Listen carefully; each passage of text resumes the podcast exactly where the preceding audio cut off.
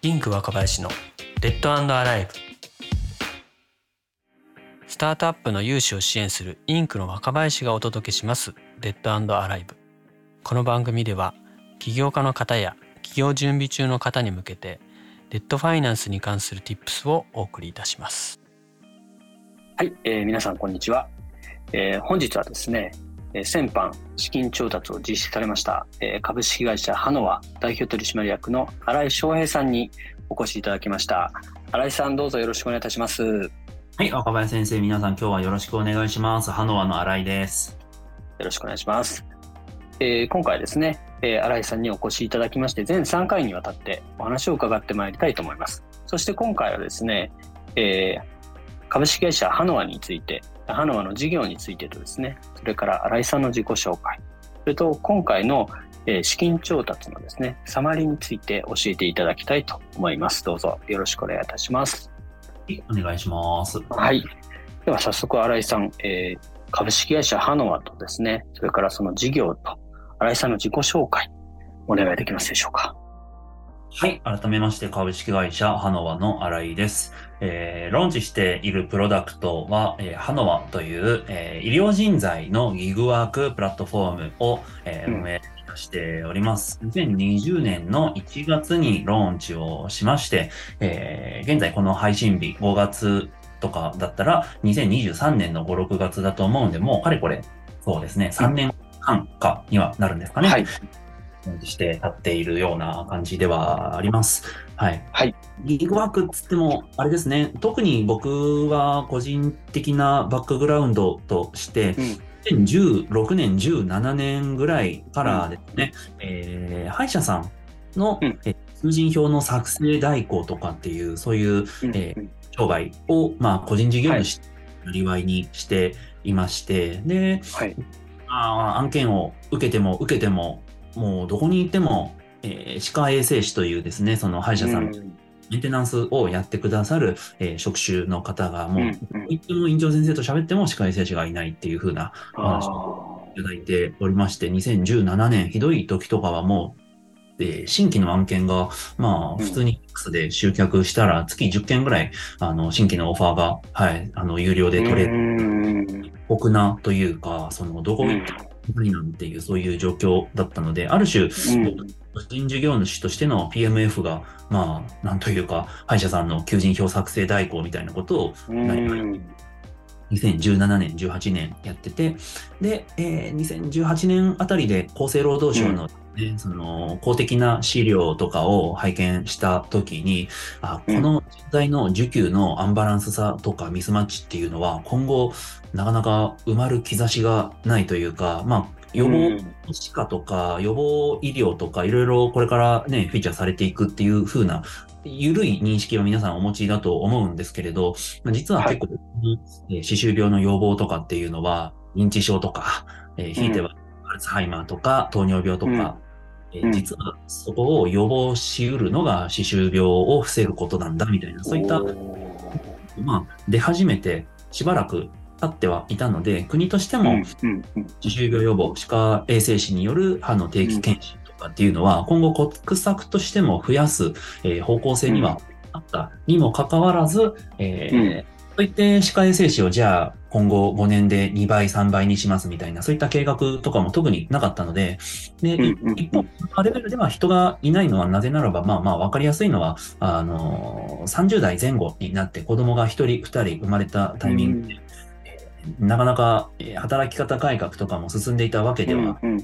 ないので、まあ、歯医者さんといっても皆さんがやっぱイメージつきやすいのが、チェア3台、4台、5台とかのクリニック、うん、7人、8人、9人ぐらいのそういった書体で運営している歯医者さんが日本はほとんどなので、うんうん、そうなってしまった時に、一人がその出産を機に、えー、戦線離脱するってなってしまうと、うん。人中1人が、えー、辞めたらもう、えー、戦力としては10%ダウンで売り上げを維持し続けなきゃいけないから、うん、もういかんせん産休明けを待つとかそういう選択肢がやっぱり歯医者さんとしても持つことがやっぱできないんですよね。うんうんうんうん、特にフレキシブルにその瞬間だけ、まあ、ギグワーク的にスポットで働けるような、まあ、人材プールがあるサービスがあったら、うん、絶対使うと思いますけどねっていうのを僕自身もあの個人事業主やってた頃から、うんもう何十件とお話は聞いていたし、えーもう1年間で100人、200人じゃ聞かないぐらい、あの歯科衛生士さん、歯科助手さんと面談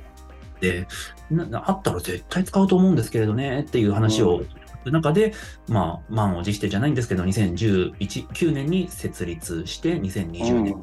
ローンチしてっていう、そういった、まあ、流れでやってきている次第ではあります。なるほど。個人事業主の時代に、えー、歯科医院さんの求人広告そうですね。のご支援をされていて、まあ、そこでもう歯科医院さんのこう人手不足というか、主には歯科衛生士さんのこはいう不足っていう強烈なペインっ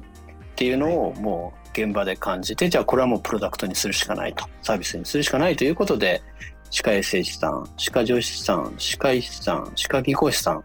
と、もうこう歯科医院さんをマッチングするプラットフォームというか、サービスを作られたというのが2019年で、これが HANOWA ということですね。ありがとうございます。いや、この歯科医院の採用とか経営をコンサルされている中で、こう、あの、ペインに気づけるっていうのはめちゃめちゃこう、スタートアップした、こう、素晴らしい、美しいストーリーですよ。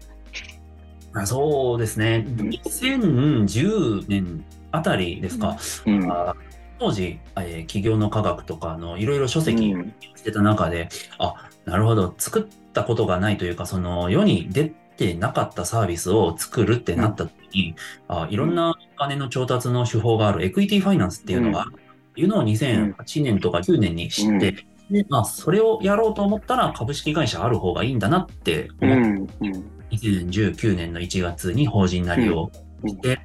で、初回のエクイティファイナンスは2019年の11月に実行してっていう、そういったなるんですね。うん。個人事業主時代の資金調達っていうと、お借り入れはされてたんですか？そうですね。あの、公庫さんです。で、少額ではあるんですが、300万円をちょっと融資、まあ、反則というか、こ自分自身も SDM だったり、ホームページ制作だったり、うん。やっていた中で、えーお世話になったことがあって、で、うん。ちょっとよく分かってなかったんですけれど、その公民設事業さんのところで、法人なりでって言ったら、その、なんというか、まあ、法人なりに合わせて、えーうんうんうん。その取引の実績というか、その信用クレジットというか、あ、法人なりしても引かれるんだなとかっていうのは、うんはい。経験してみて分かったところがあったりはしました。まあ、それが、後に、そのじわじわと、デッドファイナンスを、えー調達していくええええなかなかボディーブローのように、あのーよく、いい意味で聞いていくっていうのは当時は全然うんうんうんなかったんですけれど、小口でもまず始めておいたのはすごく良かったなって思いました。そうですよね。やっぱ小口で個人事業主時代でも借りておいて、そこから法人なりってすると、やっぱりこう、信用がそこにある、返済実績があるっていうところと、まあ何よりその新井さんご自身が融資、取引について初めてじゃないっていう状態になるっていうのは非常に大きいですよね。はい、はい、そうでしたそう。ですよね。はい。というわけで、2019年に、えー、 HANOWA は、まあ、株式会社化というか、法人成りされてというところから、えーエクイティファイナンスも、それからデットファイナンスもされたということなんですけれども、えー今まで総額で言うといくら調達されたんでしょうか？はい、えー、2000今申し上げました2019年の11月、それが、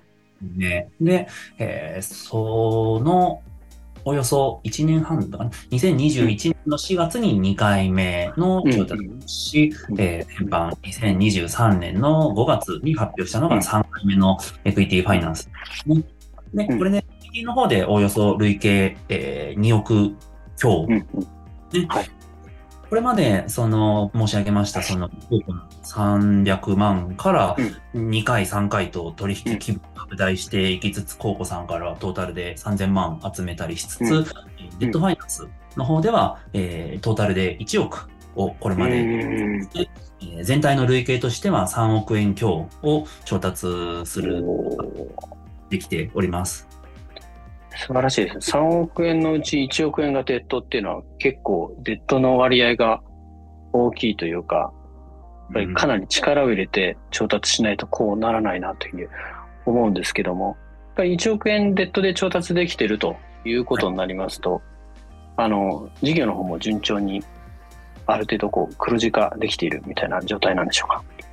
はい、あのトップラインはおかげさまで2021年に4倍、2022年に5倍近くまで成長することはできているんですけれど、設立以来4期経ちましたが、一度たりともですね、これは黒字になったことがまだないような、そういうではあります。にもかかわらず、はいえー、1億円融資累計で調達できているということですよね。これはあの個人事業主時代にね、あの融資の実績を作ったというだけではおそらく達成できないことだと思いますので、はい。一旦次回はですね、赤字のスタートアップでも1億円の融資調達がなぜできるのか、そのあたりのポイントについてですね、新井さんに伺っていきたいと思います。はい、新井さん、じゃあ次回も、はい、よろしくお願いします。はい、ありがとうございます。よろしくお願いします。ます最後までお聞きいただきましてありがとうございました。少しでも今回の配信がお役に立ちましたら、番組のフォローや高評価などをお願いいたします。また、この番組への感想や質問は概要欄のフォームからお気軽にお寄せください。それではまた。